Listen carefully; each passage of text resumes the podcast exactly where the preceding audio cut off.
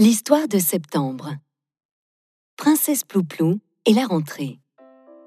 2 septembre, 8h50 du matin, les vacances sont déjà loin, hélas. Les princesses Plouplou, Mila et Chloé sont fin prêtes pour faire la rentrée dans leur nouvelle classe et découvrir la maîtresse, les nouveaux jeux de la cour et toutes les nouvelles têtes. Et même si on fait comme si de rien n'était, il y a comme un parfum d'aventure qui rend ces moments si particuliers. Ça y est, tout le monde a pris sa place. La maîtresse demande le silence à l'aide d'un grand chut et d'une petite grimace. L'année scolaire peut commencer, mais les regards se braquent vers une silhouette toute tranquille et bien sage. Une silhouette qui dénote au milieu de ce bric-à-brac et sur toutes les lèvres à moitié fermées, une question parcourt toutes les rangées. Mais à qui appartient ce nouveau visage? La maîtresse répond très vite aux interrogations sans baratin en présentant à la classe le nouveau, venu d'un pays lointain. Samy, qui est arrivé en France par bateau et non par le train. Toutes et tous souhaitent la bienvenue à Samy. Et déjà, Chloé, Mila et les autres veulent s'en faire un ami. Seul Plouplou semble plus réservé sur son accueil. Il est clair qu'elle voit ce Samy d'un mauvais œil. Pourquoi une telle réaction de la part de la princesse alors que les consignes sont claires? Tout le monde doit aider Samy, dit la maîtresse.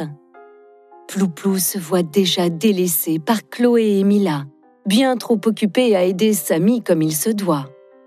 Tic-tac, tic-tac, l'heure de la récré a sonné. Tic-tac, tic, que déjà billes, cache-cache et élastique, tout le monde joue avec Samy. Même la cantine, si paisible d'habitude, est désormais le reflet de la générale ingratitude. Cette fois, le doute n'est plus permis. Plouplou est seul, rejeté de tous ses amis, et l'unique coupable, c'est lui, Samy.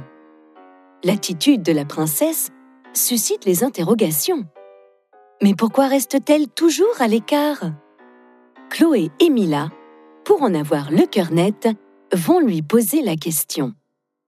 Et quelle fut leur surprise d'entendre la réponse de Plouplou sans bémol ni bécard Laissez-moi, j'ai bien compris que pour vous, tout ce qui est neuf est beau. Désormais, votre meilleur ami, c'est le nouveau. Plouplou dépasse les limites. C'en était trop. Chloé et Mila d'une voix unique, tel un Figaro. Tu n'as même pas encore dit à Samy un gentil mot.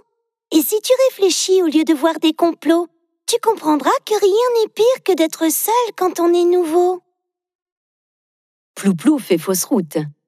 Mais elle est bien trop fière pour admettre son erreur et faire marche arrière. La récré de l'après-midi va bientôt finir, et pas question pour elle, sur son jugement, de revenir.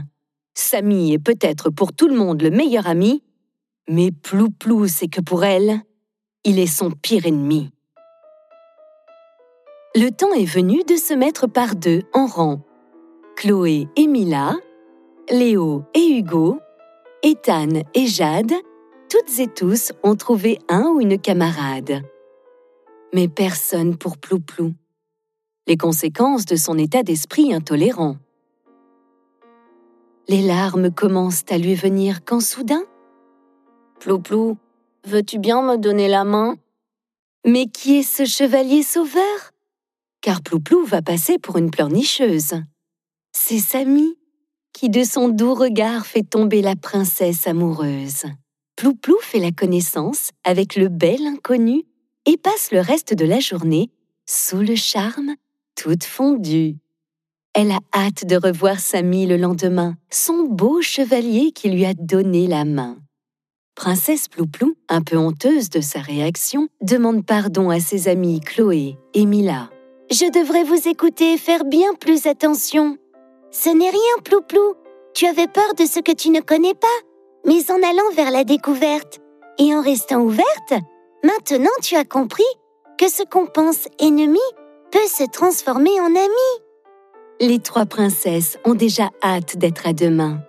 Et pour cette première journée, tout est bien qui finit bien.